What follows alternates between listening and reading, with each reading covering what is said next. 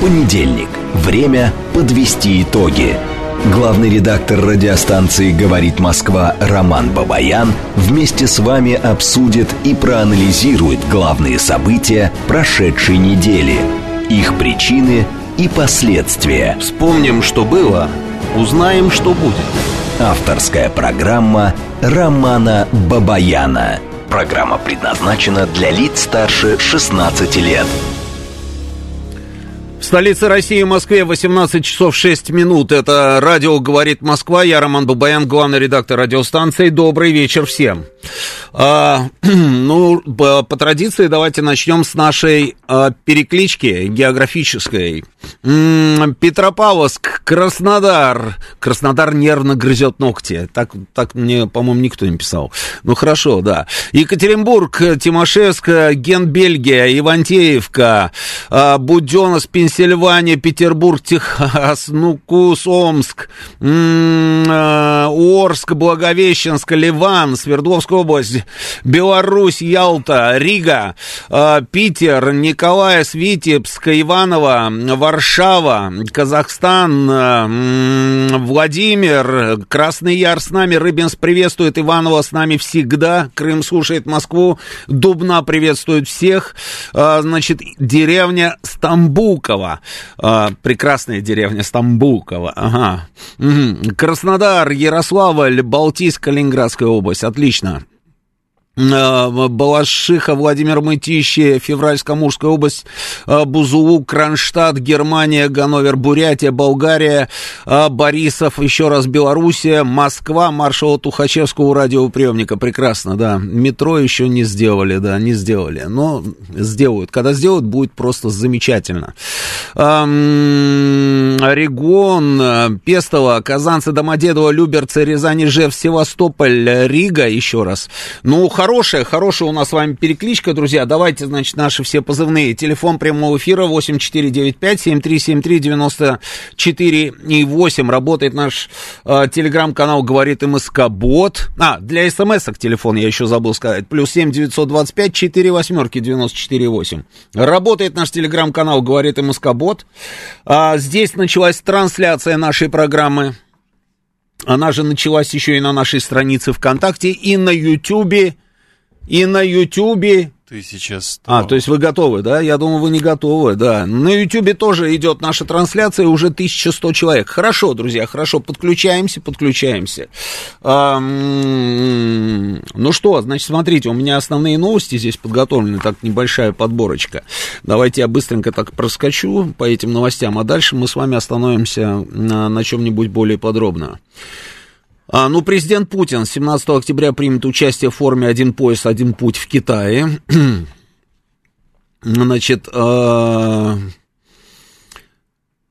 Сергей Лавров делает по этому поводу заявление, что президент по приглашению председателя Си Цзиньпина примет участие, значит, в форуме на высоком уровне. Уверены, что участие президента внесет очень важный вклад в успешное проведение данного форума, а также будет очень полезным для продвижения нашего стратегического взаимодействия и придаст новую энергию. Вот так вот. Значит, а президент Путин рассказал о пересмотре границ с Китаем. Еще раз, президент Путин рассказал о пересмотре границ с Китаем. В интервью медиакорпорации Китая он заявил, что Москва и Пекин решили вопрос пограничного размежевания, который не решался 40 лет. Однако подробностей договора президент не раскрыл. Я жду подробностей этого договора. Я думаю, что мы все ждем подробностей этого договора. Мне просто интересно, каким образом мы решили этот самый вопрос пограничного размежевания. да. Значит, а, что еще? Что еще? Ну, тут Америка, она укрепляет, должна укреплять свои связи, расширять программу модернизации ядерных, неядерных вооружений а, для сдерживания или противодействия. Ну, в общем, вы понимаете, для, для чего. Значит, Байден заявил в интервью себе, что хочет нормализовать ситуацию на Ближнем Востоке и объединить Европу, чтобы подавить российского президента Владимира Путина. Ну, понимаете, да? В огороде Бузина и в русском городе Киеве дядька. Значит, а, вот нормализовать ситуацию на Ближнем Востоке и подавить российского президента Владимира Путина. И все это вот в одной голове господина Байдена. В рейтинге, значит, Байден опустился до рекордно низких 39%. Это исследование Института общественного мнения по заказу CNN. Ну, вот так вот, да. Канцелярия премьер-министра Израиля Нетаньяху заявила, что в секторе Газа не действует режим прекращения огня. О его введении сегодня, 16 октября, сообщала Аль-Арабия. Медиаслужба Хамас заявила, что не располагает информацией о прекращении огня и открытии гуманитарного коридора. Это сообщение, кстати, шло, по-моему, по линии Рейтерс, если я не ошибаюсь. Значит, что говорят хамасовцы? В настоящее время в секторе Газа не действует режим прекращения огня и гуманитарного перемирия в обмен на предоставление иностранным гражданам возможности эвакуироваться. Я видел много публикаций, сейчас будем говорить об этом. Значит, а, опять тот же самый Рейтерс, который сообщил вот предыдущую новость, которая не подтверждается, да, вот они еще одну историю, значит, а, тут нам рассказывают. По данным источников Reuters, Израиль, Штаты и Египет договорились о прекращении огня на юге сектора газа с 9.00 по местному времени. Ну, в общем, ничего не подтверждается. Иран, Иран заявляет о том, вернее, нет. Иран считает красной линией наземную операцию Израиля в секторе газа. Опять красная линия. Что такое? Почему все так любят вот это выражение? Красная линия, красная линия. Ну хорошо, ладно, посмотрим теперь, что такое красная линия в иранском варианте. Значит, эм, об этом заявил первый замглавы парламентской комиссии Ирана по нацбезопасности и внешней политике э, Ибрагим Азизи. Цитата. «Израиль должен осознать, что вторжение в Газу – это красная линия, что Палестина ждет, пока Израиль совершит эту грубую ошибку». Вот это вот выражение давайте мы с вами запомним. Израиль совершит грубую ошибку. Об этом будем говорить сейчас. А дальше. Э, ну, дальше, дальше что у нас? Таиланд одобрил увеличение безвизового пребывания для россиян до 90 дней. Э, и Россия, по прогнозу ООН, станет одной из немногих стран двадцатки с положительной экономической динамикой. И что интересно, значит, ООНовцы назвали Германию самым слабым звеном ЕС. Не, это французы, пардон. Во Франции заявили об обрушении экономики, а Германию назвали слабым звеном Евросоюза. Значит, дальше. Цены на нефть подскочили. Подскочили цены на нефть после неожиданного нападения Хамас на Израиль. А палестинская организация Хамас и Москва наладили контакты для переговоров по пленным израильтянам, у которых есть еще и наш паспорт. А, посол Палестины сообщил о подготовке визита президента страны Аббаса в Россию. А, ну вот, вот как-то так. Значит, ну давайте, давайте, да, и вот новость, там президент Алиев в Степанакерте, значит, а, поднял государственный флаг Азербайджана. Степанакерт они, конечно же, называют Ханкинди. А, не хочу про это говорить.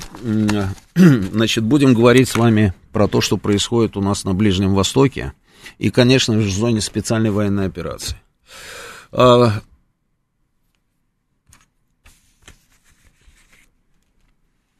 Я обычно не читаю комментарии. Там, а, а тут, тут я, значит, прочитал комментарии по, по, по нашей вот программе, которая неделю назад, да, у нас с вами вот прошла. И вы знаете, я удивился, что, оказывается, было огромное количество людей, которые были не в курсе, на самом деле, из-за чего происходит вот этот вот ближневосточный конфликт на протяжении уже стольких лет. И люди просят и дальше, собственно, продолжать э, объяснять, что там происходит. И я думаю, что, наверное, наверное, наверное, это надо все-таки сделать. Значит, что там происходит сейчас? Что там происходит сейчас? Израильтяне, все основ, э, основные, собственно, действующие лица, да, израильской политики, они все сделали заявление. По большому счету заявление там принципе, об одном и том же, что Хамас должен быть уничтожен, Хамас э, и те, кто его поддерживают, мы слышали это громкое заявление, что это человекоподобные животные, что Хамас это ИГИЛ, там, ну и так далее, и так далее. Что Израиль не остановится ни перед чем, и он закроет на этот раз, значит, проблему этой организации, и поэтому, собственно, продолжается военная операция э, против Хамас. А что такое военная операция против Хамас? Вы помните, неделю назад я говорил, э, мне просто интересно, вот как они будут действовать, израильтяне. Когда они говорят, что они начинают боевые действия против Хамас для того, чтобы покончить с этой террористической, как они говорят, группировкой, кстати, я напомню, что в России Хамас террористической группировкой не считается. Не считается. Они считают ее террористической группировкой. Ну хорошо. А, и я тогда задавал вопрос, а как они собираются это делать? Ведь сказать об этом, это легко. А для того, чтобы это сделать, вот что они будут, собственно, предпринимать? И мы с вами видим, что они делают. Эти ковровые бомбардировки газы. А, это ковровые бомбардировки. А, они, они по большому счету занимаются именно ковровыми бомбардировками, но при этом рассказывают о том, что, а, ну да, вот мы, значит, нанесли удары, уничтожили вот этот вот объект Хамас, вот тот объект Хамас. Но мы, мы понимаем на самом деле, что там происходит. Это ковровые бомбардировки.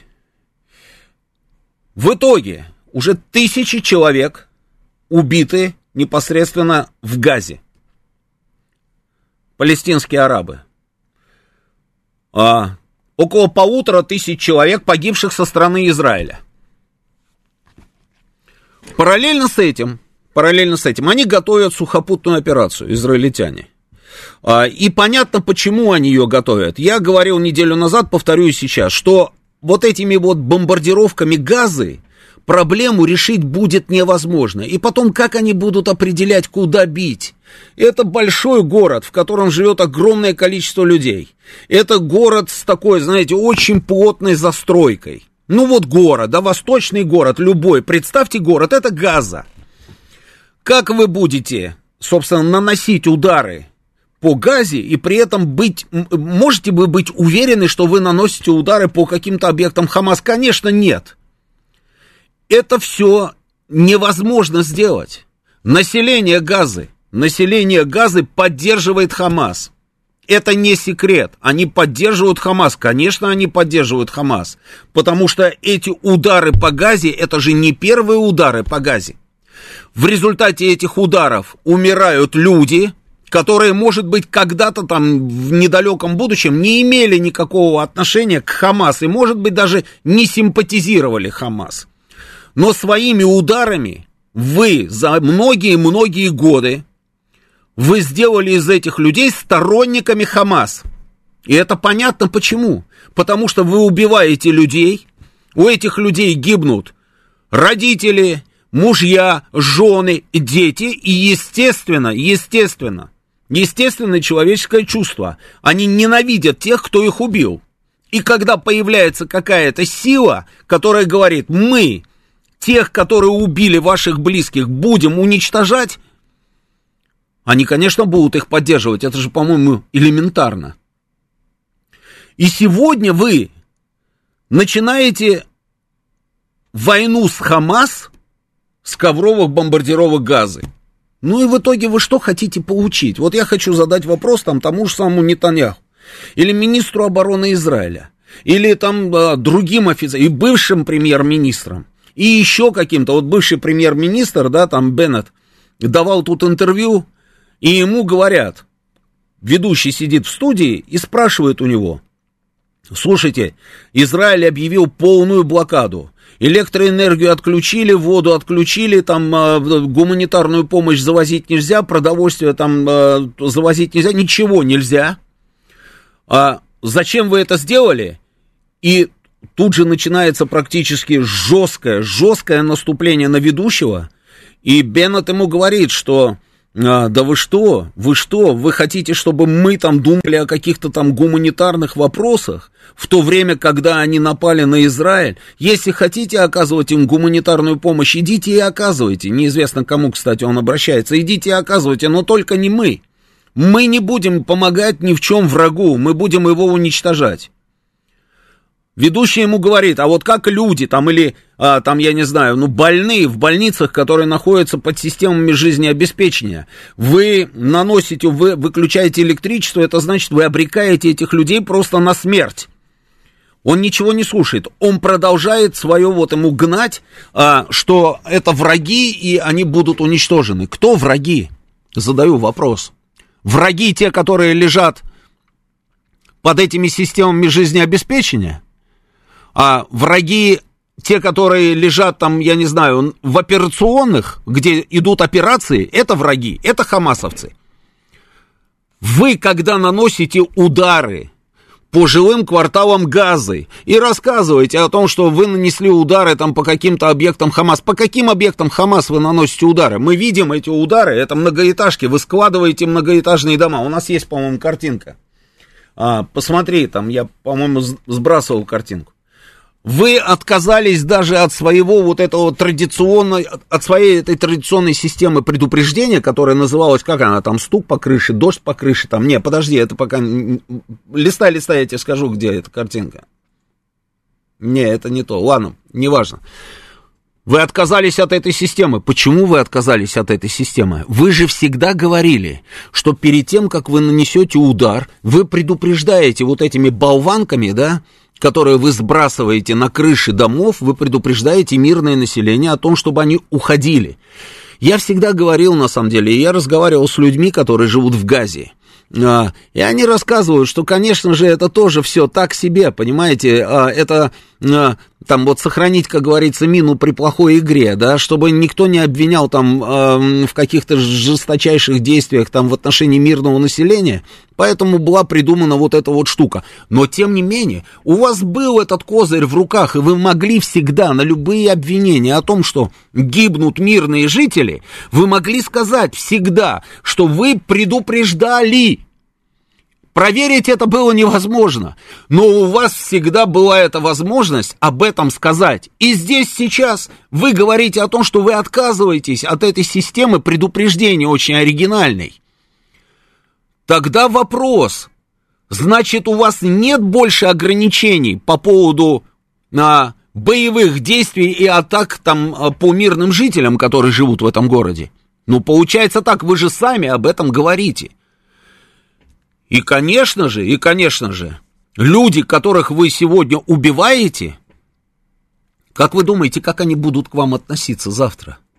Вы считаете, что вы перебьете всех? Это невозможно. Вы делаете ставку на то, чтобы... Да, это вот, вот картинка, посмотри, запускай, да.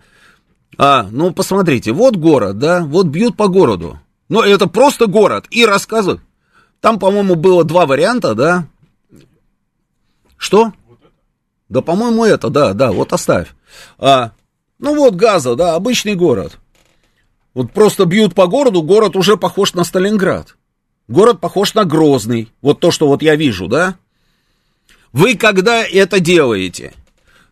Какие цели вы преследуете? Вы с Хамас таким образом не справитесь? Ну не справитесь, вы это прекрасно знаете. Слушайте, вы с Хамас имеете дело много лет. И вы знаете, что под Газой есть есть, собственно, и подземные коммуникации, и вам нужно будет туда заходить армейскими подразделениями. Сейчас Израиль, там, я не знаю, концентрирует группировку, да, где-то уже вроде бы как вошли, там, где-то Массад уже работает внутри, на территории сектора газа, но так или иначе, вам нужно будет провести сухопутную операцию.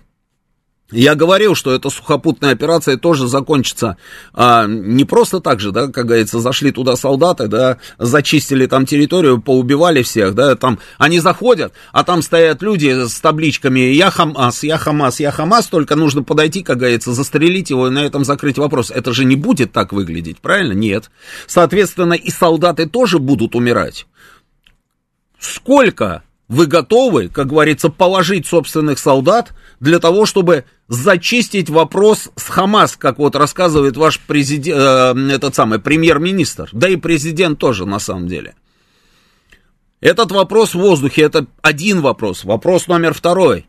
Ну, допустим, вы это сделали, вы туда зашли, вы воюете в условиях города, в условиях вот этих самых развалин, а вы теряете своих людей, вы уничтожаете там какие-то подразделения Хамас. Все понятно, да, хорошо.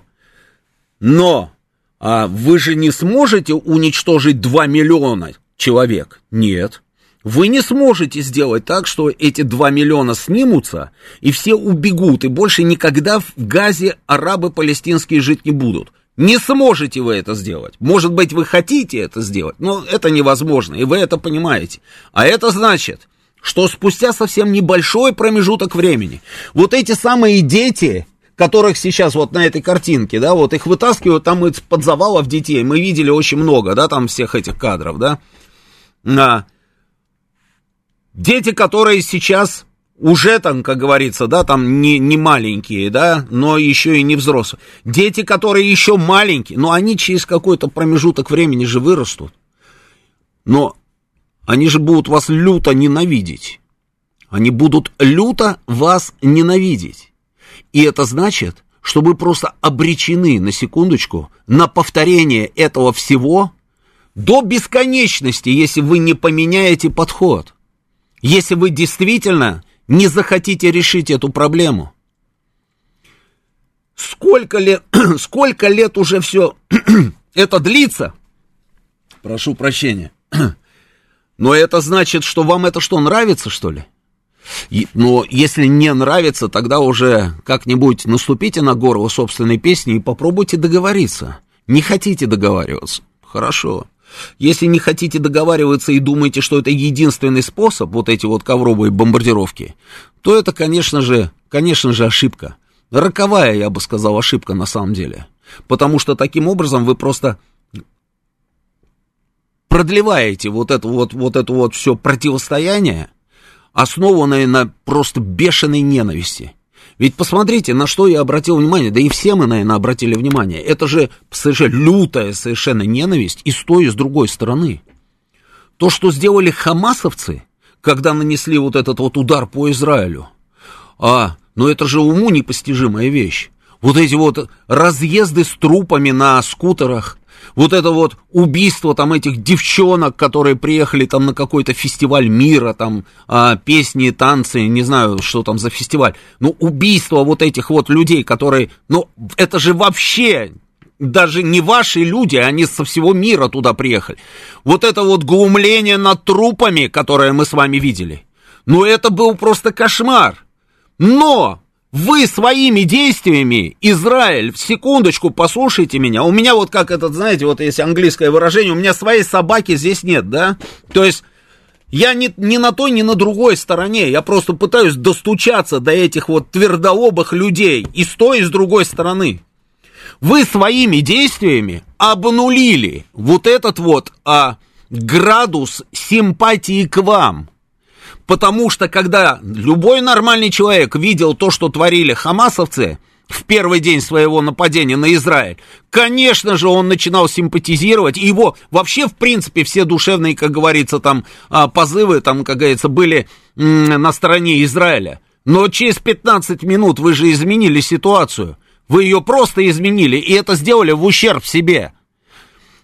Вот как такую простую вещь можно не понимать? И мало того, вы это сделали, вы почувствовали, что опять изменилось отношение к вам, а оно изменилось, это отношение к вам. Но вы же не тормозите, вы продолжаете с упорством, просто, я не знаю, а, не пойми кого, продолжаете действовать точно так же. И еще все усугубляете и усугубляете.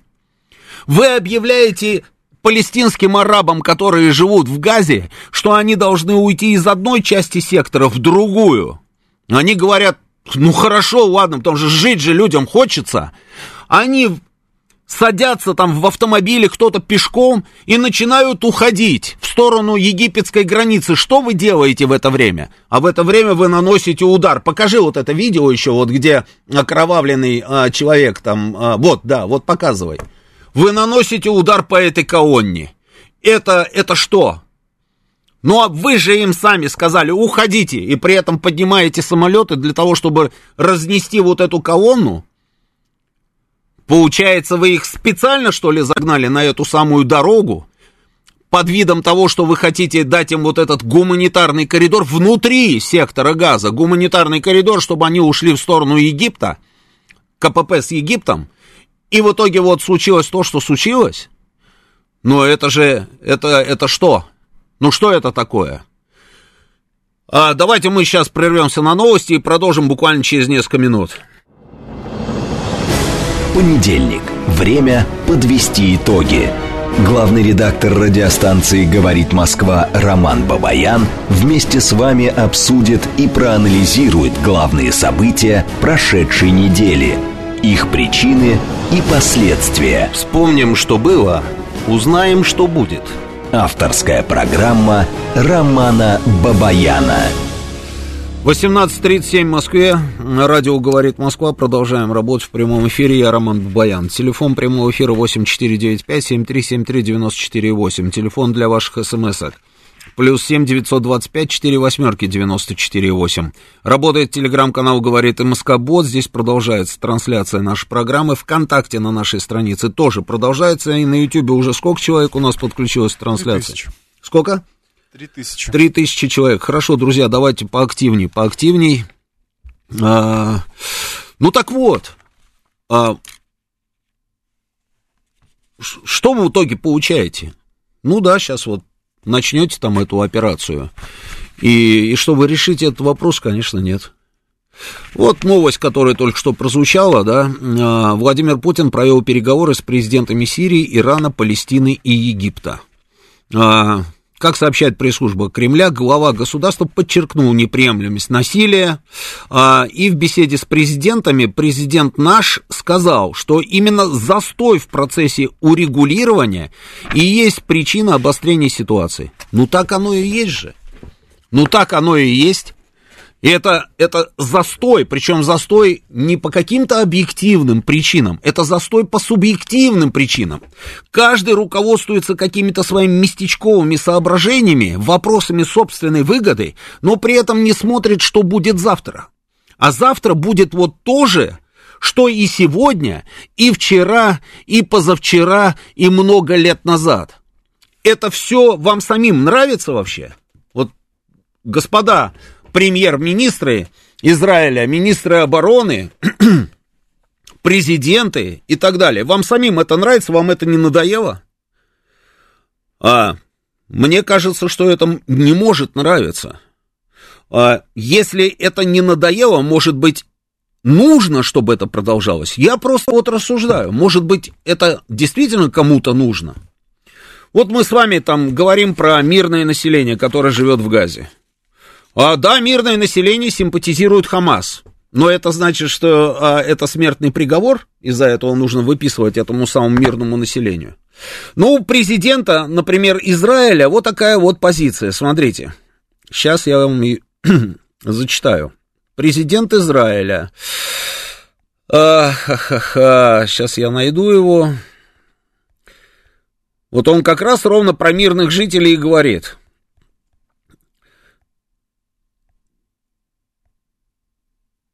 Да, а, Ицхак Герцог, значит, а, он говорит следующее. Мирные жители, они могли бы восстать, бороться против режима, ну, то есть против Хамас.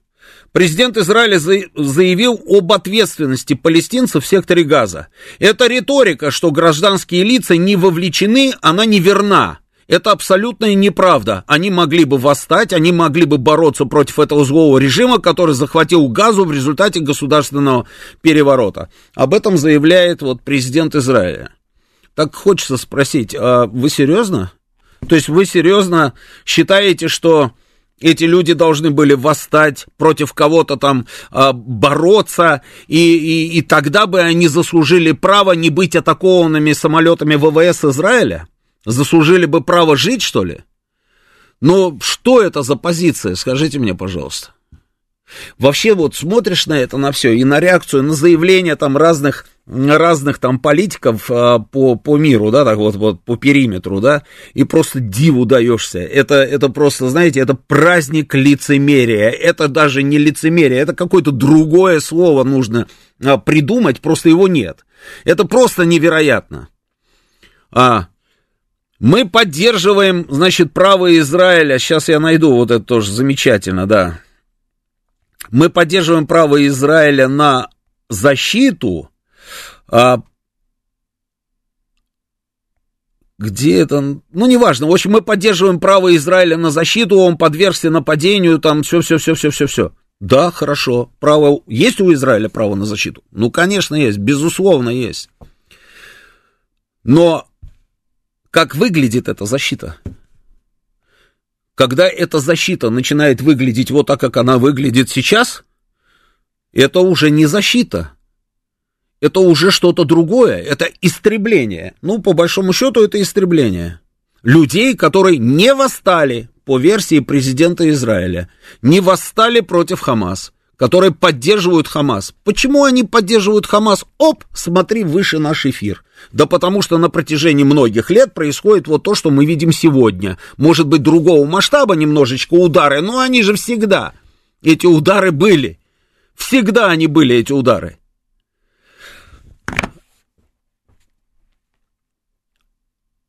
И это называется защита, это не защита. Вообще право на защиту вовсе не означает право на месть и на убийство ответное. Это убийство, то, что мы с вами сейчас наблюдаем. Убийство мирного населения, которое преподносится как реализация права на защиту. Но право на защиту, еще раз, оно не дает тебе права на месть и на ответное убийство. Оно как-то по-другому должно выглядеть, это право на защиту. В итоге, я говорю, вот эти вот симпатии, которые были изначально на стороне Израиля, они же сами обнулили. Огромное количество стран в мире начали говорить о том, что они перестали поддерживать Израиль, наблюдая то, что происходит. Там президент Хорватии, да, сделал заявление. Вот сейчас я вам его зачитаю.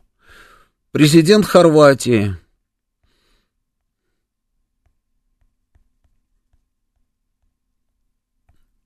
заявил, что не симпатизирует Израилю из-за бомбардировки ВВС в Газе. Он назвал решение МИД Хорватии вывесить израильский флаг возле здания в знак солидарности со страной идиотским шагом. При всей моей симпатии к Израилю они потеряли, а, потеряли это право, а, и, и другим флагом Хорватии нет, кроме места регламентированного, ну, ну там, кроме тех мест, где они должны висеть. Вот вам, пожалуйста, президент Хорватии. Однозначная реакция может быть у всех в Европе? Нет, я не про Урсу, Урсулу фон дер Ляйен и не про э, господина Барреля. Это вообще люди такие, знаете, они слепые на один глаз. Они не видели, они не видели нападения на людей, которые живут на Донбассе. Они этого не видели. Они не видели как сжигали людей в Одессе. Ничего этого они не увидели, и они отказывают в праве а, людям, которые живут на Донбассе, в защите. Они отказывают им. Они нам отказывают в праве защищать своих людей на Донбассе. Они ополчились против нас всем миром, потому что мы вписались за тех людей, которых уничтожали. Они а, не видят в этом ничего плохого, понимаете? А здесь, здесь нет, здесь вот нельзя. Здесь вот как раз нельзя. Вот здесь, если Израиль бомбит газу, вот ему можно. А как так получается? Одним можно, другим нельзя. Это мы видим, другое мы не видим. Здесь есть право на защиту, здесь права на защиту нет. Здесь ковровые бомбардировки, а мы, когда, собственно, начинали там какие-то боевые действия или куда-то там что-то прилетает в каких-то городах, нас обвиняют там в жестокости, в уничтожении мирного населения там и далее, и далее по списку. Но с этими ребятами все понятно. Как будет развиваться ситуация дальше? Ведь они же не, не бьют по тормозам, они говорят о том, что они будут проводить эту наземную операцию.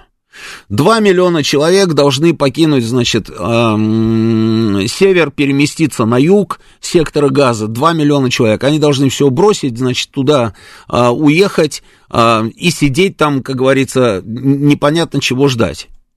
Потому что Египет, вот может возникнуть такой вопрос, да, а, а что там происходит на этой самой египетской границе? Контрольно-пропускной пункт Рафах в Рафахе, да, про который я вам рассказывал, как он выглядит. Он то открывается, то закрывается, то открывается, то закрывается. Когда Египет начал делать заявление, что они хотят привести этим беженцам через свою границу гуманитарную помощь, Израиль заявил о том, что они разбомбят эти колонны. Было это заявление? Конечно, было. Это я придумал? Нет, я не придумал. Потом прошло какое-то время, хорошо, гуманитарную помощь, типа давайте везите. Гуманитарная помощь это что, вода? Вода, гуманитарная помощь.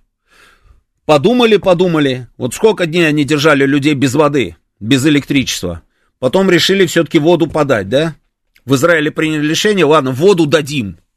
Вот когда в Газе разговариваешь с народом, да, вот им как раз вот это вот все, как кость в горле. Они говорят, ну слушай, ну что это за ерунда такая? Захотят, дадут воду. Захотят, дадут электричество. Не захотят, не дадут воду. Не захотят, не дадут электричество. Мы можем сами решать, нужна нам вода, значит, мы ее себе даем. Не нужна вода, значит, мы себе ее не даем. Вот как решат, с каким настроением, грубо говоря, проснуться, вот ровно так, собственно, мы и живем.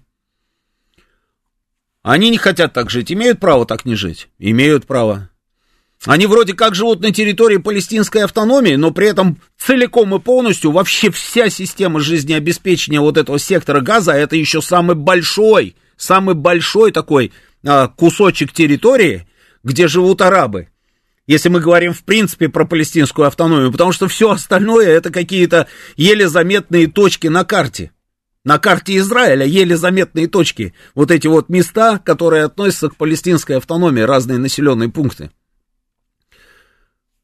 И здесь, понимаете, как говорится, вот, вот что хочет, э, как говорится, какое решение примет там э, сопредельное государство, вот такое, такое решение, как говорится, и будет реализовано. Будет вода или не будет воды, будут, будут там э, пропускать людей через а, контрольно-пропускной пункт РС или не будут пропускать, дадут электричество или не дадут электричество, завезут лекарства или не завезут лекарства, закроют этот КПП с Египтом, потому что Израиль с ними договорится или не договорится, или, как говорится, там попробуют их заставить, не заставить там через Америку, не через Америку, или не закроют. И вот так вот, собственно, они этими десятилетиями живут.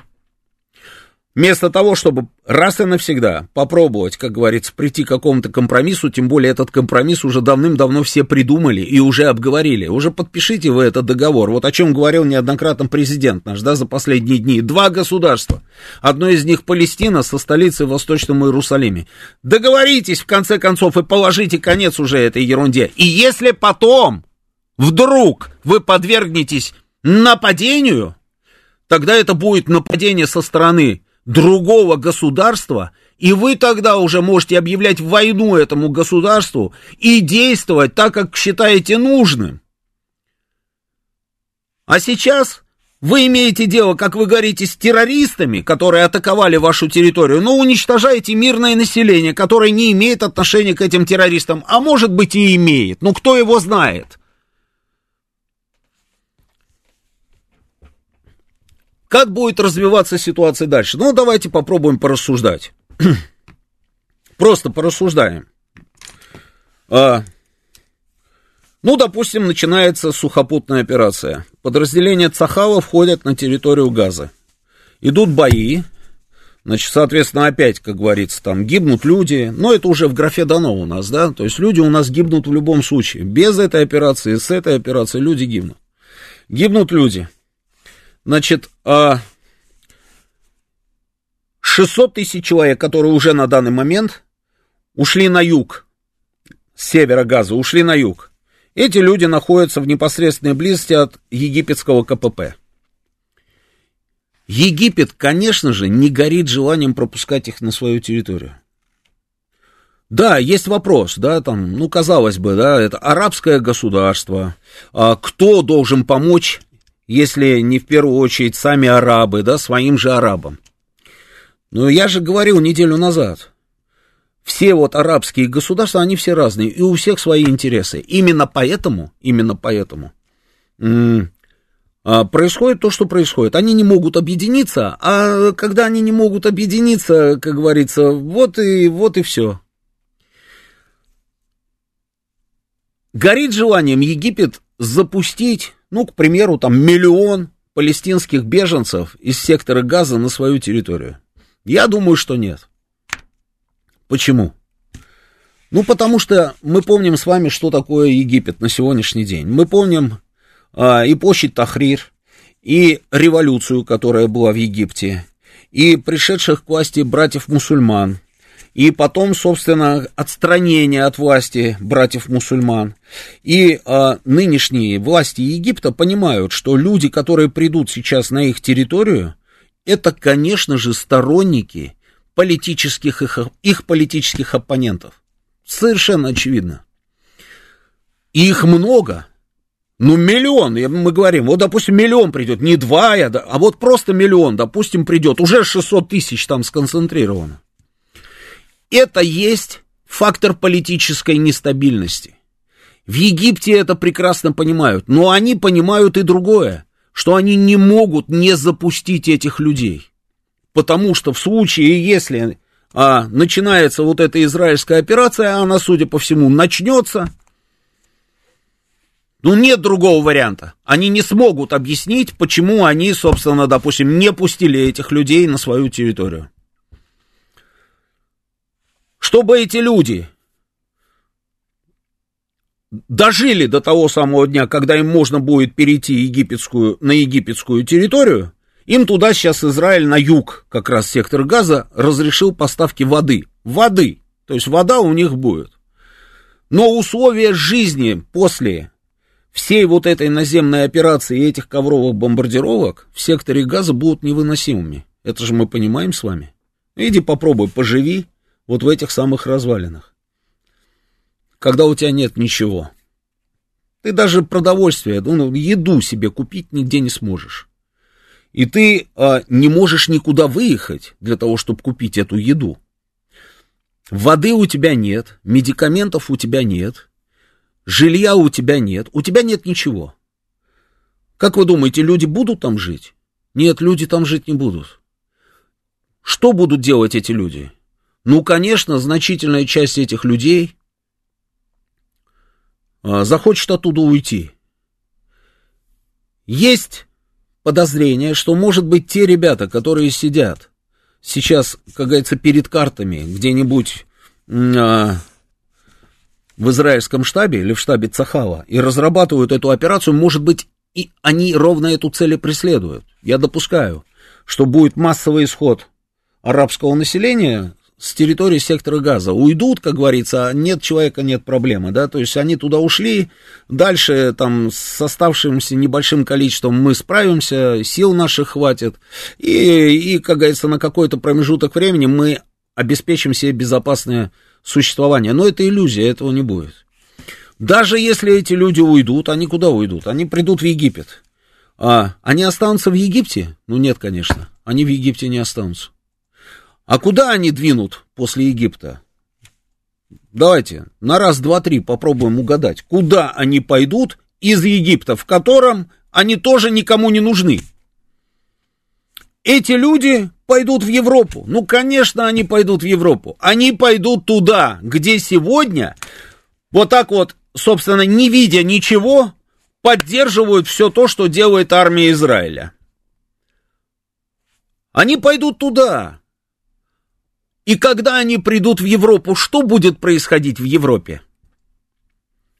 Эти люди придут, как говорится, выстроятся в очередь за этим самым пособием, и а, все все забудут, да, и моментально забудут, что с ними происходило непосредственно в секторе газа? Нет, конечно. Вы думаете, не найдется желающих использовать этих людей по-горячему вот прямо сейчас, плюс те миллионы арабов, которые уже в Европе. Они уже там.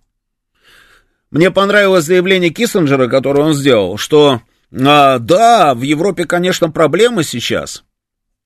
Помните, когда а, Хамас призвал там 13 числа, что ли, да, или 12 какого-то там числа, значит, они должны были, они объявили о всемирном этом дне, там, да, что вот нужно везде атаковать там израильтян, там, где, где, где возможно, да. А, и в Европе начались эти выступления. Ну, они же начались, вы посмотрите, во что превратились европейские города в эти дни.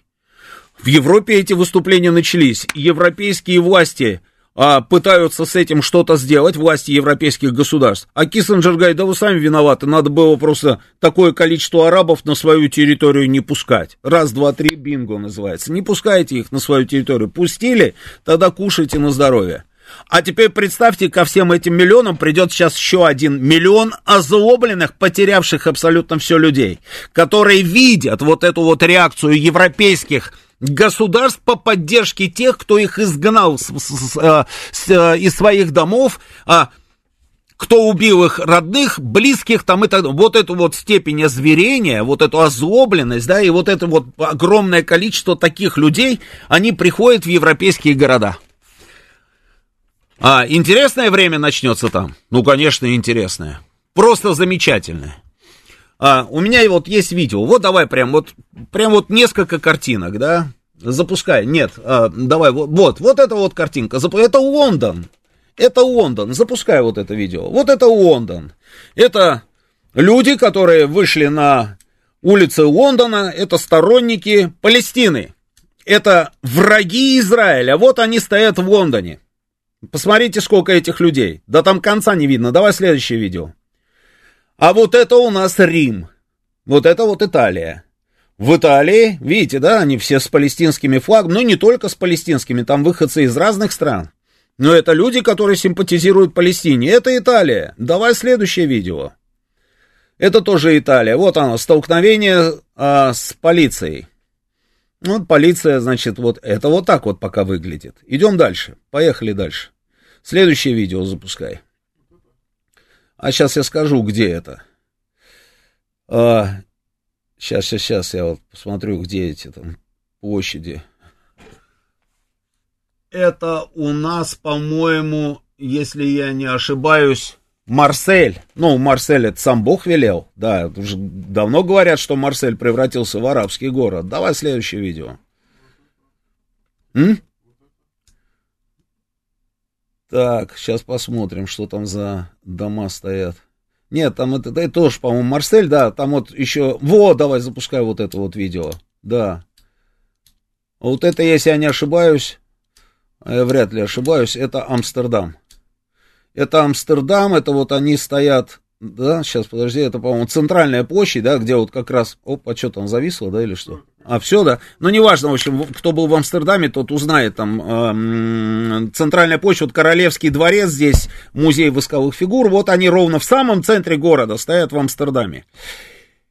И по всем европейским городам происходит то же самое. Более того, власти Баварии заявили о том, что а, с предупреждением к еврейской общине. Они сказали, что постарайтесь поменьше выходить на улицу, постарайтесь быть более бдительными. Все еврейские вот эти вот школы, там синагоги, которые существуют, там взяты были под охрану. Во Франции там устроили бойню. А, понимаете? Ведь это же еще все только начало. Вы просто насилие будет плодить насилие. Это очевидная история. Но никто не бьет по тормозам. Вот что меня просто поражает. Поражает просто это невозможно. Понять это невозможно. Головой вот пытаешься вот это осознать, не получается. И все из-за каких-то, из-за каких-то всяческих таких потенциальных, потенциальных там угроз. О, э, вот беженцам, если мы разрешим там беженцам гипотетически, да, вот палестинцам возвращаться на свою территорию, а если их 50 миллионов приедет, что с нами будет? Да не надо об этом думать. Думайте о том, что будет сегодня, а не когда там эти 50 миллионов, из которых даже 5 не приедут на эту территорию, потому что они уже давным-давно, как говорится, освоились в других странах и уже другими делами занимаются другой жизнью живут. Об этом думать не надо. У нас сейчас будут новости, продолжим через несколько минут. Понедельник. Время подвести итоги. Главный редактор радиостанции «Говорит Москва» Роман Бабаян вместе с вами обсудит и проанализирует главные события прошедшей недели, их причины и последствия. Вспомним, что было, узнаем, что будет. Авторская программа Романа Бабаяна. Программа предназначена для лиц старше 16 лет. 19.07 в Москве. Продолжаем работать в прямом эфире. Это радио «Говорит Москва». Я Роман Бабаян. А, телефон прямого эфира 8495-7373-94,8. Телефон для ваших смс-ок плюс 7 925 4 восьмерки 94 и 8. Продолжает работать наш телеграм-канал «Говорит Москобот». Здесь продолжается трансляция нашей программы. Вконтакте на нашей странице тоже продолжается. И на Ютьюбе у нас уже сколько человек? 4100. 4100. Отлично, друзья. Давайте подтягиваемся, еще подтягиваемся. Значит, а, а, ну, смотрите, значит, что получается? Рассуждаем дальше, да?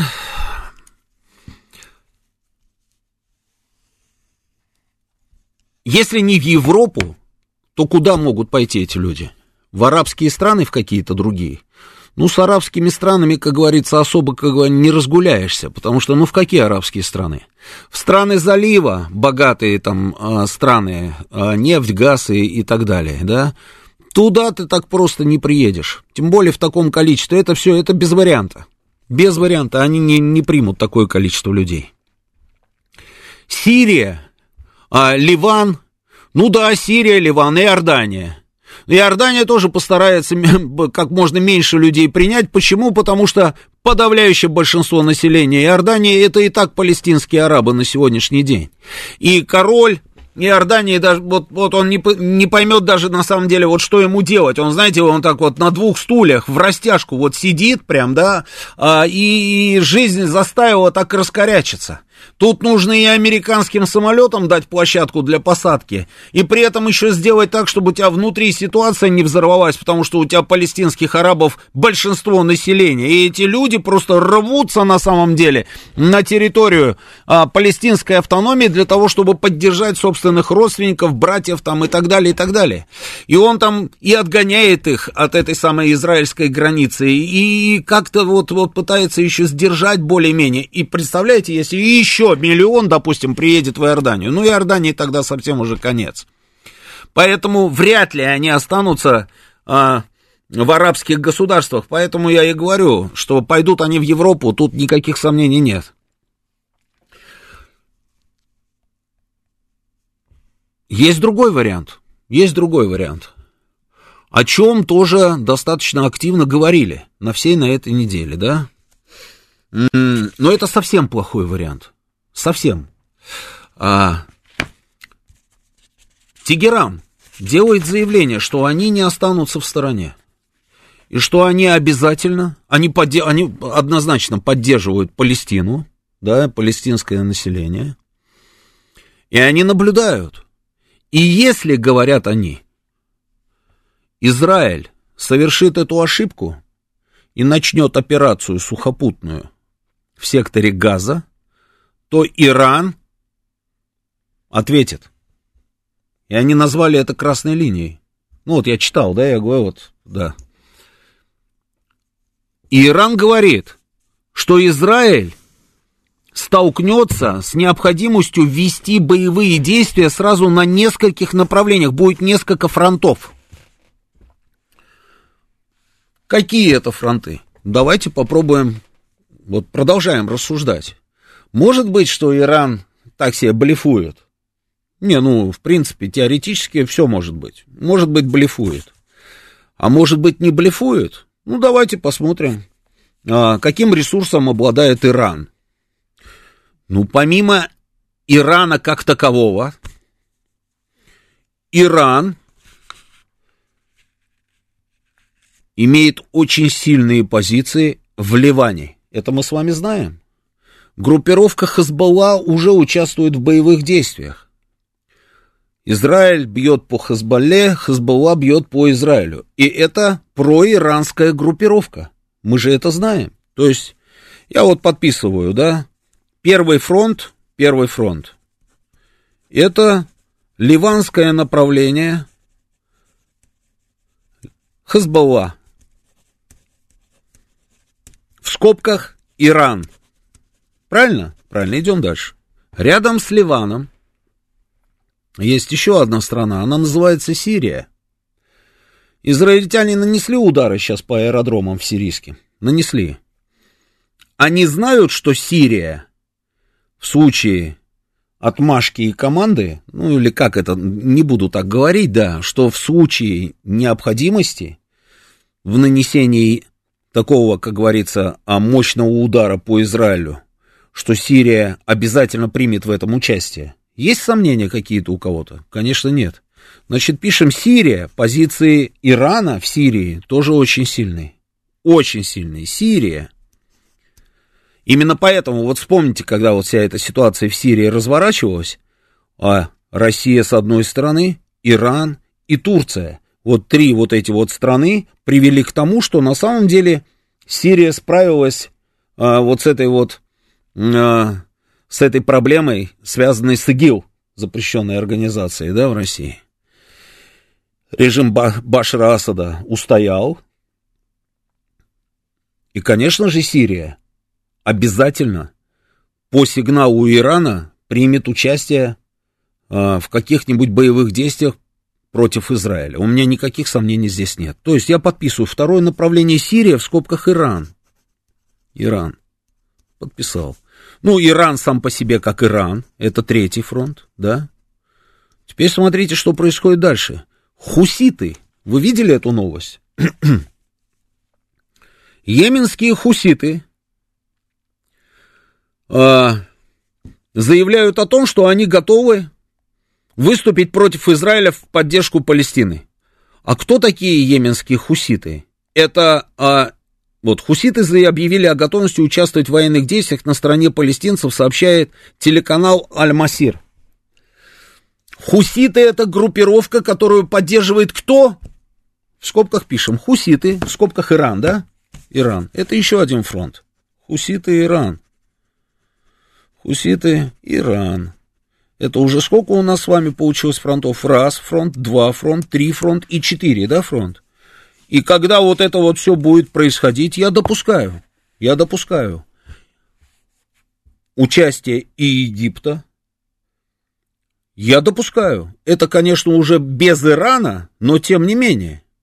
При этом, при этом, даже вот те самые монархии государства залива, они тоже в стороне не останутся, потому что вот это вот уже все будет означать выступление практически единым арабским фронтом. И они не смогут остаться в стороне. Блинкин приезжает в Эр-Рияд на встречу с наследным э, принцем. Тот его заставляет сутки ждать встречи. При этом мэр разговаривает с Ираном, а это лютые враги были еще вчера. Они разговаривают с Ираном нон-стоп и перестают общаться, Эр-Рияд перестают общаться с Израилем, хотя речь шла о нормализации отношений. Это не звоночек? Это еще какой звоночек? Это практически колокол. Но это как вариант. Я не знаю, дойдет ли до этого. Это все будет, это же, понимаете как, это же Восток, это, это цепная реакция. Вот как говорили там на Востоке, да, если с вершины горы падает камушек, у подножия будет лавина. Так зачем же вы собственными руками этот камушек сбрасываете с этой самой горы? Для того, чтобы что? Расчет на Америку и на Британию, да? Может быть. Может быть, да.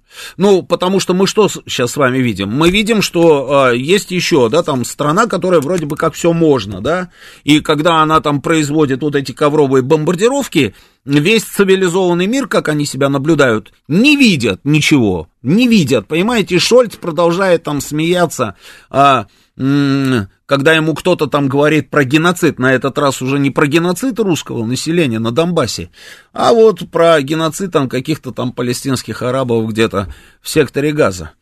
А, то есть Израилю, видимо, можно все. Ну хорошо, ладно, можно все, так можно все, да. А, американцы, американцы, американцы впишутся, а я не знаю.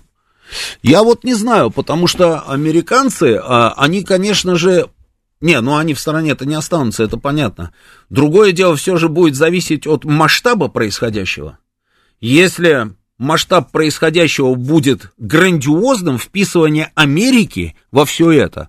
Ну, слушайте, ну такими темпами мы с вами просто, как говорится, констатируем один, а, через паузу, один простой такой факт, что по большому счету мир пришел в грандиозное движение, и, и как бы и все, и мы уже в состоянии Третьей мировой войны, потому что это же всегда так и бывает. Ну, никто же не хочет Третьей мировой войны, вот у кого не спросишь, никто ее не хочет. Ну и перед Первой мировой войной ее тоже никто не хотел. Но Гаврилов Принцип, так вот, э, в Сараево, у него были другие планы на этот мир. Он взял, застрелил там этого эрцгерцога, да, и понеслось, и понеслось, и понеслось, понимаете? Так и то же самое же здесь. Никто ничего не хочет, но при этом по тормозам кто-то не бьет, а это значит, что ситуация будет деградировать, и она может, собственно, вот эта деградация может привести вот к этому масштабному совершенно сценарию, про который я только что сказал. И если у нас на Ближнем Востоке все начнут, как говорится, воевать друг с другом, а еще Турция, я забыл вам про Турцию сказать, Турцию же мы же не выключаем из этого процесса. Эрдоган сейчас вышел с картой – Эрдоган вышел с карты и показывает, найдите здесь Палестину. А покажи эту карту. А, а, знаешь как? А, забей, карта, карта Израиля и Палестины, а, там 48-2023 год. Эрдоган вышел с картой, где, значит, было указано, с чего начиналось все, да, и каких размеров была Палестина. А потом он такой вот стоит и говорит, найдите мне вот на, на этой уже карте 23-го года Палестину, вы ее можете найти, найдите мне эту Палестину. Просто так Эрдоган это говорит. Он же таким образом обозначил, да, собственную позицию, на чьей он стороне. Мы же понимаем, мы же понимаем. Да, конечно, там все, все, кого не возьмешь, все говорят, ой, мы за прекращение огня но потом ставят запятую, и у каждого после запятой собственная история, понимаете? За исключением, наверное, президента Путина, который говорит, слушайте, два государства, одно из них со столицей в Восточном Иерусалиме, другое со столицей в Западном Иерусалиме, чума на оба ваших дома, перестаньте разбираться друг с другом, оставьте в покое де- детей и женщин, мужики там, типа, если хотите друг другу горло, э, горло грызть, грызите горло, да, но заложников отпустите и перестаньте убивать мирное население. Но никто же не слышит. Никто не слышит. И продолжается, и продолжается, и продолжается, и продолжается. И еще, знаете, вот такая вот мысль, да, а, которая вот меня, меня эти дни не покидает. Нашел, нет? Пока... Да, ну вот, да, да. Вот Эрдоган вот ровно с этой карты, практически с этой карты стоял сейчас и показывал, говорит, вот посмотрите.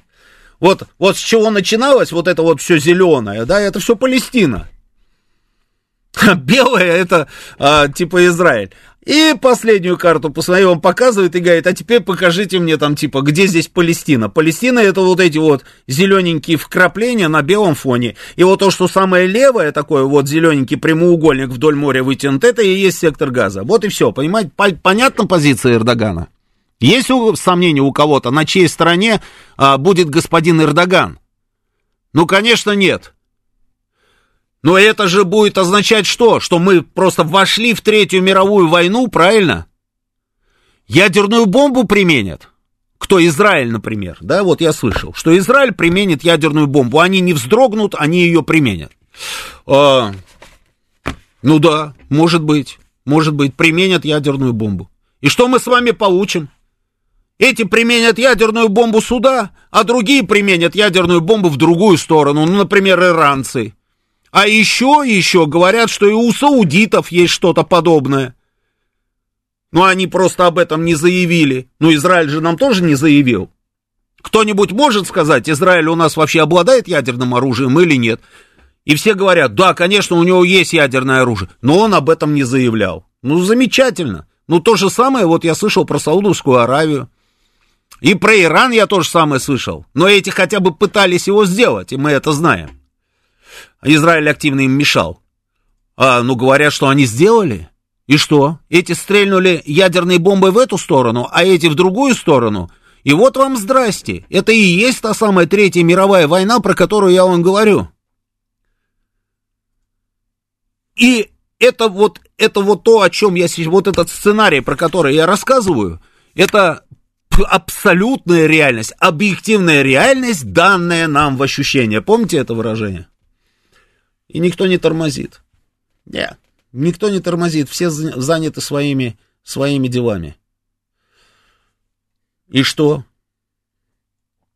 Премьер-министр Израиля Бениамин Нетаньяху. Я понимаю, понимаю, чем он руководствуется, когда делает такие воинственные заявления. Я, конечно, понимаю его.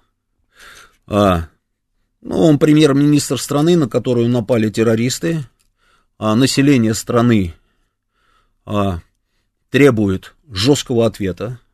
И он понимает, что если он сейчас как-то вот не очень жестко, то его схарчат в плане политическом. То есть он, он, он все, он все. С учетом того, что у него и так дела там были не очень. Вспомните вот эти вот все выступления, бесконечные выступления в Израиле по поводу судебной реформы, да, которая там происходила. И обвиняют Нетаньяху, что он под себя судебную власть хотел, да, там подмять. Поэтому у него другого варианта не было. Конечно, он должен был делать то, что он делает. Но интересно другое. Даже те, которые в оппозиции, и те, которые были вчера премьер-министрами, да, они ровно про то же самое. Так и они про то же самое. Им, казалось бы, не нужно переживать о своей политической карьере. Они всегда в любой момент переведут стрелки на Нетаньяху и скажут, что это при нем вот это вот все случилось, да, а мы здесь не при делах. Но нет же, и они тоже подписываются под этот же самый ужасный сценарий. Это что касается Израиля.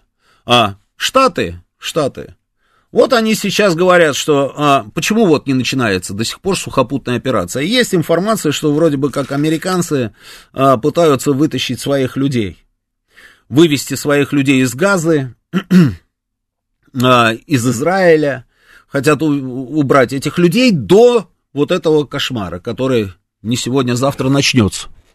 И поэтому там типа пока вот они попросили там Тель-Авив не начинать э, сухопутную операцию. Есть информация о том, что и мы тоже ведем переговоры, и точно так же просим, пока мы своих граждан не вытащим из газа, а наших граждан в газе достаточное количество. Я там был, встречался, но это в основном а, русские жены, да, как это принято говорить, русские жены и дети, и дети. Папа араб, а, мама русская, и, ну и вот детишки, да. Их там очень много. Мы тоже хотим, значит, вывести своих людей. И вот пока мы там типа не выведем, не начнется вот эта сухопутная операция. Ну, мы и американцы. Но параллельно с этим а, господин Байден, ну вот господин Байден и вся вот эта либеральная история, да, его партия, они разыгрывали украинскую карту, и украинская карта дала трещину, правильно? Она дала трещину, это очевидная история совершенно. То есть ничего у них не получилось на украинском направлении, я имею в виду вот это вот наступление, контрнаступление, как угодно называйте. Не получилось. А выборы все ближе и ближе. Ближе и ближе, ближе и ближе. И те, которые против, республиканцы, они обязательно будут разыгрывать эту карту. Они ее разыгрывают. То есть, какое решение сейчас не примет Байден, получается, что все плохо. Но здесь, здесь, на украинском направлении плохо на 100%, это он понимает, и против него эту штуку уже раскручивает Трамп по полной программе. А на израильско-палестинском направлении и еще it depends. То есть в зависимости от того, что будет происходить, еще какие-то шансы есть. И поэтому нужно что-то такое сделать, чтобы предъявить результат и сказать, вот видите, здесь, ну да, может быть, здесь не очень, хотя здесь тоже у нас есть результаты, но может быть они не очень там крутые, а вот здесь вот у нас вот четко, как говорится, мы на этой стороне, и э, мы вот э, поддержали, это наш ключевой там э, на Ближнем Востоке союзник, э, и здесь у нас есть успех. Ну и, конечно же, Продолжение, продолжение работы там а, военно-промышленного комплекса, ну это понятно, да, там теперь пошли самолеты нон-стоп уже со всеми вот этими э, снарядами, не снарядами, в общем, в сторону Израиля. Блинкин тут приехал. Тоже вот удивительно, вот просто невероятно. Приезжает целый министр иностранных дел страны, которая конспонсор мирного процесса.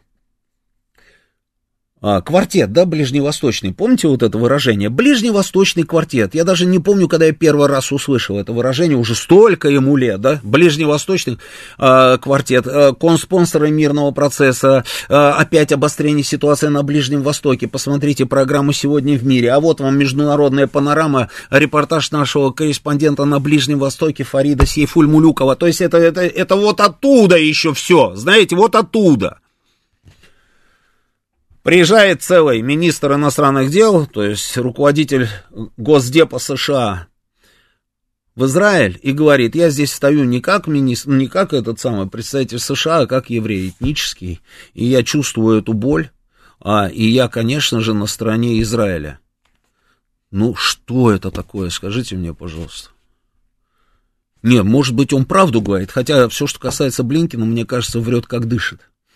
Но ты разве можешь это говорить? Ты же, ты же представляешь страну, которая про мирное урегулирование. Ты должен, ты должен как-то все это микшировать. Ну, потому что потому. Ну, ты не можешь рассуждать, как этнический якут, армянин, азербайджанец, еврей, грузин, русский, ты не можешь рассуждать в этот момент, ты не имеешь права, потому что ты сейчас официальное лицо. Если ты завтра уйдешь в отставку, рассуждай как угодно. Я как еврей, я как гномасон, там еще кто-то, неважно, имеешь право. Ну вот он стоит, вроде бы страна, супердержава, он спонсор мирного процесса, и он стоит и говорит, мы, я вот на этой стороне, ну и все.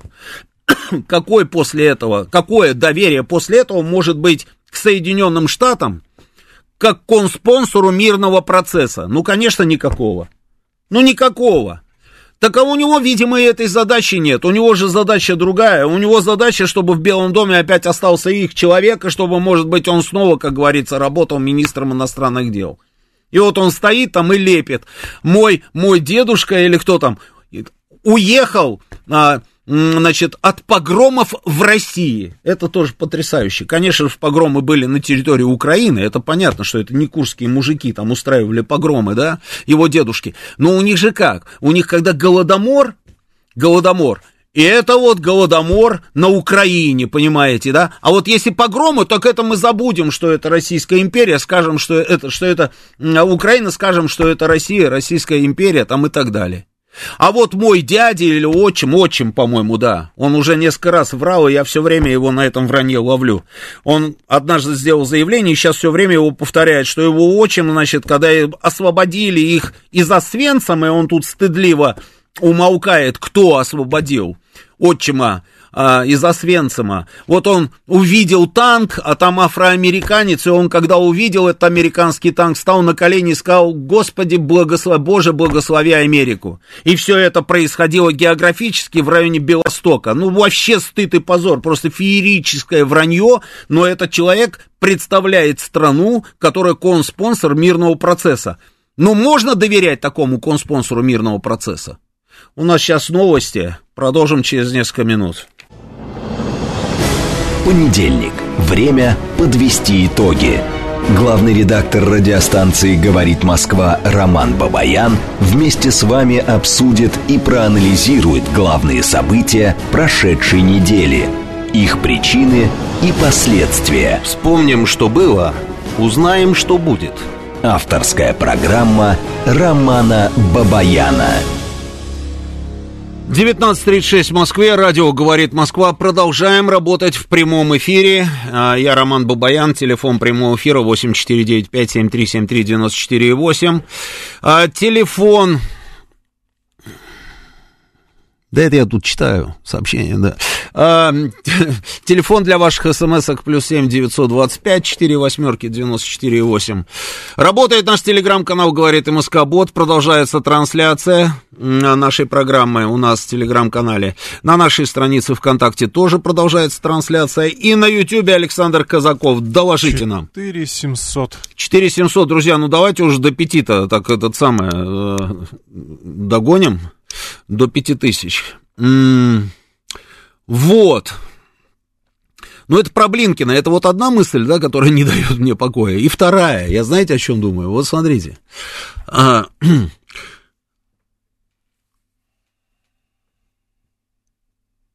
ну, несоизмеримое, конечно, количество людей, да, но что мы с вами видим на протяжении всего, всего-то, чего там, нескольких недель, да, 120 тысяч человек из Нагорного Карабаха бросили все и ушли. И здесь сейчас уже 600 тысяч человек, по крайней мере, ну, может быть, уже даже и больше. 600 тысяч человек бросили свои дома на севере Газа и ушли на юг. Это пока еще только на юг. Они, я думаю, что если э, начнется эта операция, они уйдут вообще. Представляете, да? Когда было последний раз такое вот э, переселение людей? Вот таких масштабов. Я вспоминаю только, когда делили Индию, да, вот англичане, да, смотрите, а, и территория вот там, где сейчас разворачиваются все эти события, это же тоже, это тоже же Британская империя. Это же они там держали, как говорится, всю эту территорию под, под, под собой, да? Ушли. Вот они, когда уходят, обратите внимание, даже, даже не так. Пока они там, пока они там, они делают что? Налево-направо сеют ненависть. Они делают так, чтобы вот эти вот а, этнические группы ненавидели вот этих вот людей.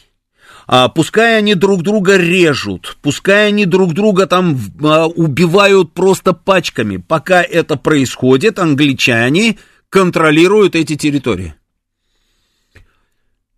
Когда они принимают решение уйти, они и здесь закладывают мины, которые потом взрываются на протяжении десятилетий. Ушли из Индии, вроде бы казалось, да? Но создали государство Пакистан. Взяли город, там э, создали Исламабад, сделали его столицей Пакистана. Мусульмане пошли в сторону Пакистана, индийцы пошли сюда, в эту сторону. И вот эти две колонны шли практически навстречу друг другу. И там случилось просто резня. Они, они столкнулись друг с другом, и сколько там было, сколько там погибло людей. Прошли. Посмотрите, сколько лет прошло с того момента, перестала существовать единая Индия, как колония Британии. Но вражда продолжается по сей день. Друг друга ненавидят. И две страны обзавелись ядерным оружием и две страны в состоянии войны друг с другом вот по сей день. То, что происходит вот на территории Ближнего Востока, тоже зона ответственности Британской империи, вот, это, вот все эти территории мы с вами наблюдаем прямо здесь и сейчас. Вот говорят, да, вот эта вот поговорка, да, что если утром два брата проснулись и начали друг друга убивать, это знаете, что один из них приютил на ночь предоставил свой кров под ночлег какому-нибудь англичанину. Англичанин ночевал у одного из них. Вот он, пожалуйста, и они вроде бы как, и, и, и, а мы корабль отправим сейчас туда же, вот авианосная группа пошла, да, американская, и мы тоже туда отправим свои военные корабли. Для чего вы отправляете туда военные корабли? Американцы, а вы зачем туда отправили один авианосец и второй? Сейчас там, по-моему, на подходе, а может уже подошел. Для чего? Это вот тот самый сценарий, про который мы, который вот мы с вами сейчас рассматривали, вот тогда да, если там начинается вот то, что может там начаться, тогда понятно, зачем там нужны авианосцы. А если нет, то зачем там авианосцы? Вот иди и думай. Но они же отправили туда военные корабли, и те, и другие. Вот какая-то такая не очень хорошая ситуация. Читаю ваши сообщения. Константин пишет, а не кажется ли вам, что это самый удобный момент для Китая, чтобы решить свои терки с Тайванем? США три фронта не потянет.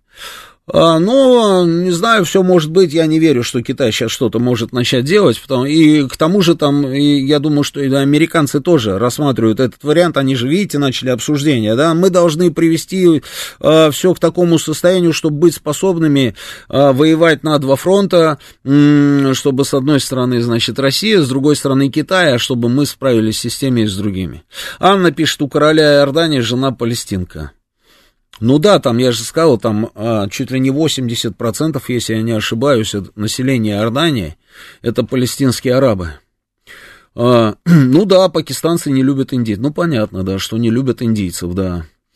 А, а есть предсказания журналистов, которые сбылись? Началось СВО, ядерное надо кидать, началась израильская война, опять ядерным надо. Ну что за бред, Юрий Константинов?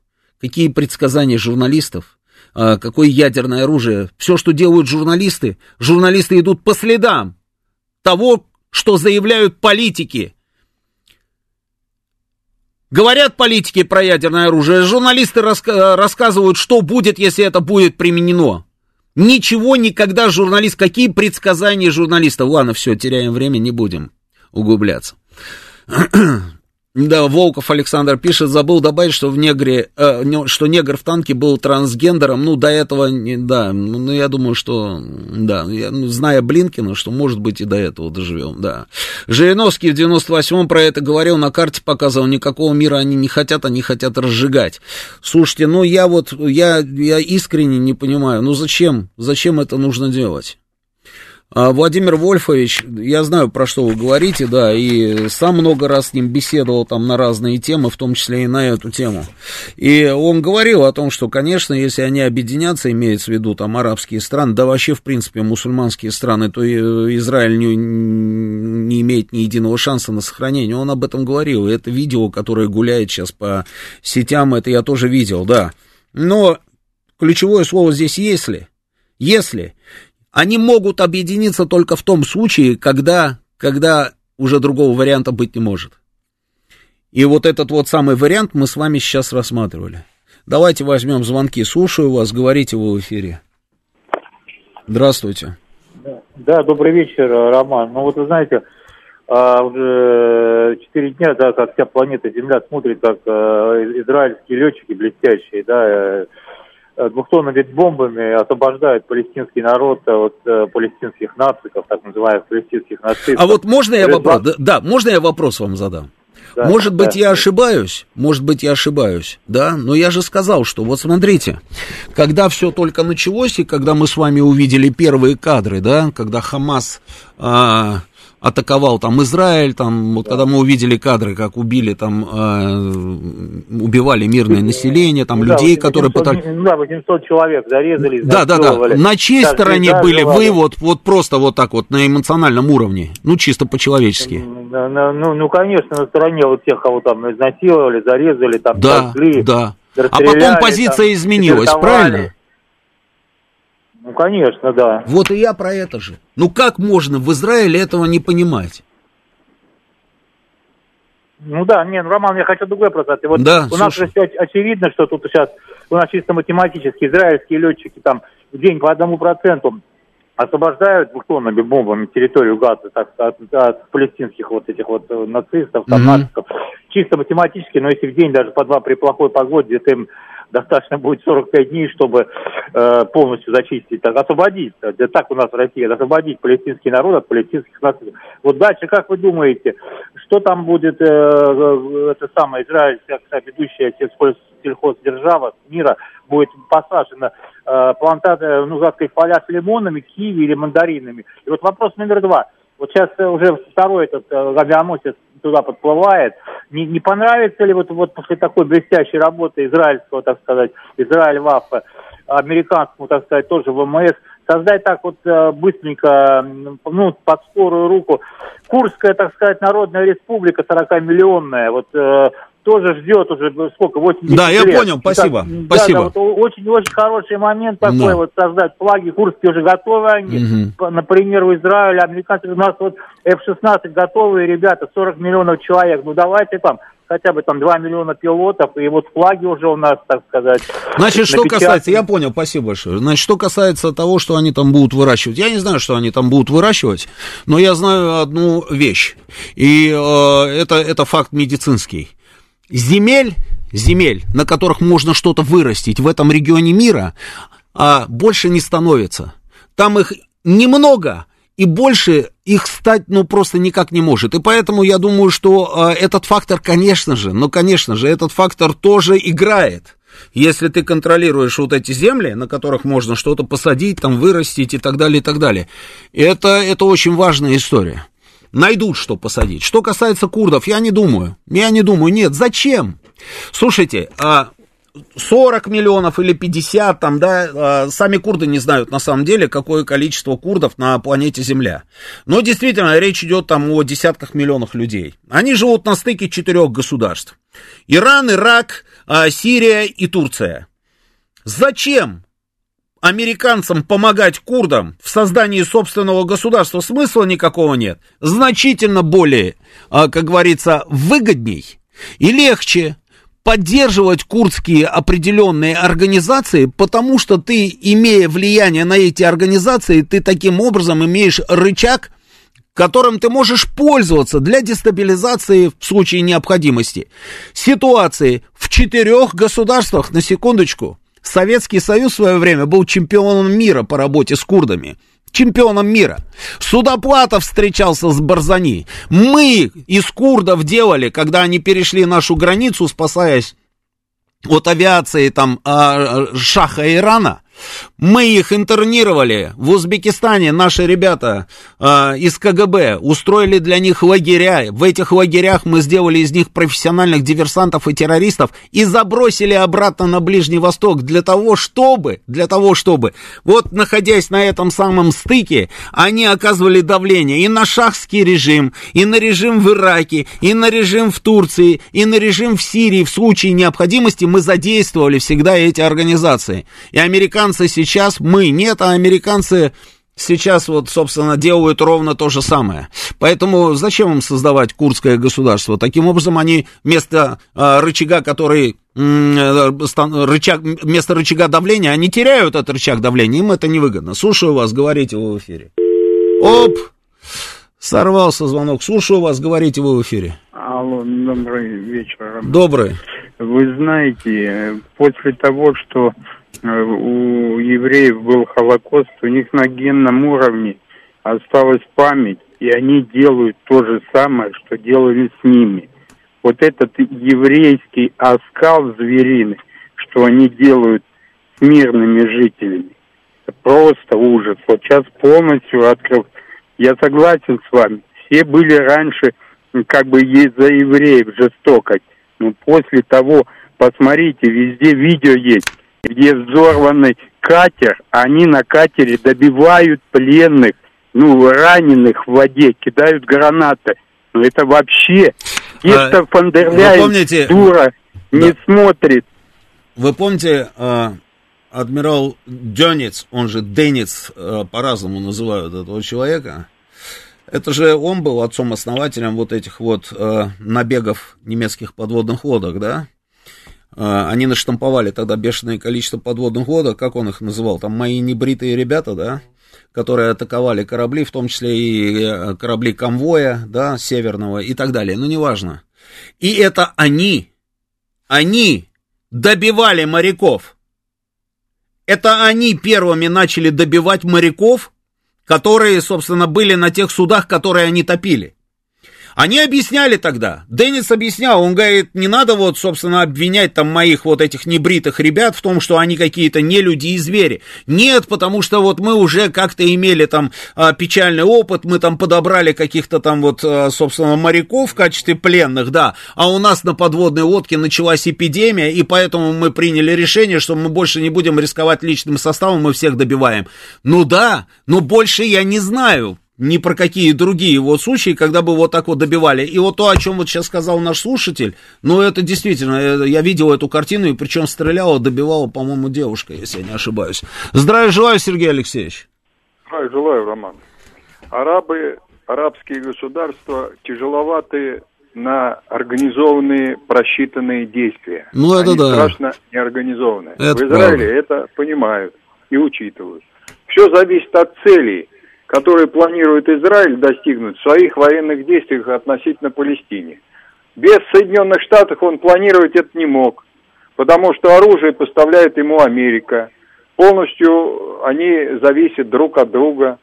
Поэтому Америка в курсе всего, и туда не случайно подтянули эти авианосцы – так, ну, потом Тель-Авив и тот же Вашингтон, они не могли не просчитать реакцию арабского мира. Что они не понимают, что за этим стоит? Все они понимают. Возможно, на каком-то этапе военные действия это остановит, и планируется, может быть, создать, получить какое-то преимущество на переговорах, чтобы, так сказать, еще более оттеснить Палестину. Возможно. А возможно, самый э, жестокий вариант. Они пойдут э, сухопутную операцию – Правда, потери у них будут большие, ведь команду они пока не дали начинать сухопутную операцию. Да, да, спасибо, Сергей Алексеевич. А, варианты могут быть какие угодно. И авианосцы, и корабли, да, они туда гонят их, потому что они тоже, тоже, вот точно так же, как мы с вами, да, здесь сидим и черчим, чер, чертят там у себя на картах, да, какие фронты могут открыться, да, вот как у нас с вами, да, там, а, Ливан, Сирия, там, вот, Иран, там, хуситы и так далее, да, они тоже ровно этим самым и занимаются, и они думают, мы сейчас туда подгоним наши вот эти вот авианесущие группы, на тот случай, чтобы Иран, как говорится, 10 а, раз подумал перед тем, как что-то начать. Но это же все равно риск. Ну, риск. Слушайте, а может быть такое, что вы подгоняете туда эти корабли, а это вот станет еще одним дополнительным, собственно, усилием к тому самому камешку, который падает с вершины горы? Ну, конечно, может. Ну, конечно, может. Иран, Иран неоднократно доказывал, что в случае необходимости, как говорится, он достаточно решительно отвечает. Он же наносил удары, да, правильно? Он а, по, по военным кораблям наносил удары. Ну, было такое, ну, было такое. Зачем провоцировать? Зачем провоцировать? Зачем туда гнать эти авианосцы? Ну, мне кажется, что самое главное, это нужно остановить сейчас то, что там происходит. Ну, нет же, подливают и подливают. И эти не тормозят, хотя считаются, что а, м- умные, но не тормозят. Выдавить всех, оставить за собой эти территории, ну не получится, без варианта, не получится. Это уже последнее звено вот этой самой пружины, ты до бесконечности ее не можешь сжимать, она или ломается, или же, собственно, выстреливает, и ты отлетаешь. Вот иди думай, иди думай. Слушаю вас, говорите вы в эфире. Алло. Добрый вечер, Роман Георгиевич. Добрый. Спасибо за эфир. Э, вы знаете, своими действиями, я думаю, сейчас Израиль возродит по всему миру антисемитские настроения и возродит в арабском мире сейчас сотни тысяч шахидов будущих, потому что ну, да. нынешний цифровой век-то более продуктивный, чем до этого создавались эти все вещи. как бы я не знаю, зачем это им нужно, но ну, вроде умные ребята-то. Ну, а точно совершенно кому-то нужно, потому что я уже говорил и повторю сейчас, я не верю, что они проморгали это наступление. А, гуляет там вот а, схема такая, знаете, как выглядят укрепления. Да, у нас она тоже, по-моему, есть. Нет, я сбрасывал эту схему, картинку. Как выглядят вот эти вот все системы а, вокруг сектора газа. И поверить в то, что они действительно проморгали а, вторжение, я не могу. Я не могу. Они об этом говорят, но, но поверить в это просто невозможно. И я видел там и интервью, и заявления непосредственно самих израильских военнослужащих, которые сидели перед мониторами а, вокруг сектора газа, как говорится, и они рассказывают, как работает вот весь этот мониторинг, да, и как они э, контролировали абсолютно все, даже любую птичку, которая перелетала с территории сектора газа на эту территорию, на территорию Израиля. А тут вдруг взяли и проморгали, значит, кому-то это нужно. Ну, не знаю, не знаю, вот мы с вами наблюдаем, наблюдаем, но совершенно очевидно, что если не остановить это насилие, пройдет еще лет 50, и я выйду в эфир, а я выйду в эфир, и мы опять с вами будем обсуждать ровно то же самое. Ведь во всей этой истории, я уже неоднократно это говорю, я повторю, да, во всей этой истории ведь нужно, нужно, а, нужно как-то, как-то, а, ну, прийти к компромиссу, что ли? Ну, не люблю я это слово. Ну, ладно, другого, наверное, нет. Да, прийти к компромиссу.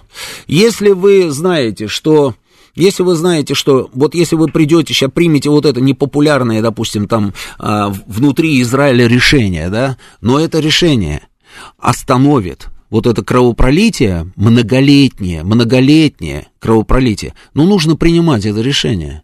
Почему Ицхак Рабин и Ясер Арафат, это два человека, которые друг друга люто любили, да почему они пошли на этот шаг? Да потому что они поняли, что нужно уже бить по тормозам, иначе у тебя будут умирать люди и с этой стороны, и с этой стороны, и этот процесс будет стремиться к бесконечности. Они на это пошли. И каждый из них рисковал. Каждый рисковал, рисковал все, всем, что у него было, властью, авторитетом, репутацией. Вообще всем рисковал. Семейным благополучием. Не исключаю, что и дома проклинали, допустим, того же Рабина и Арафата за то, что они пошли с этими своими лютыми врагами, как говорится, на договоренность. Но они же на это пошли. Именно поэтому этим и отличаются люди планетарного масштаба от людей, которые врут нам про своих отчимов который сегодня есть, завтра нет, и мы с вами даже не вспомним, кто это. Этим отличаются настоящие политики, взрослые, от каких-то босиков, которые на сегодняшний день оказались на вершинах там а, тех или иных, как говорится, государств или тех или иных ведомств определенных государств, всемогущих, могучих.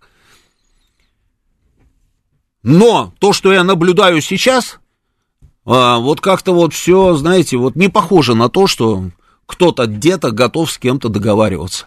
А это значит, это значит, что, скорее всего, мы с вами идем по самому плохому пути, и вот этот вот нехороший сценарий э, исключать на данный момент, по крайней мере, вот на эту самую секунду просто невозможно. И одни говорят, никаких переговоров всех уничтожим, и другие говорят, никаких переговоров уничтожим, э, и, и посмотрим, как говорится, кто будет смеяться последний. Вот такая вот штука.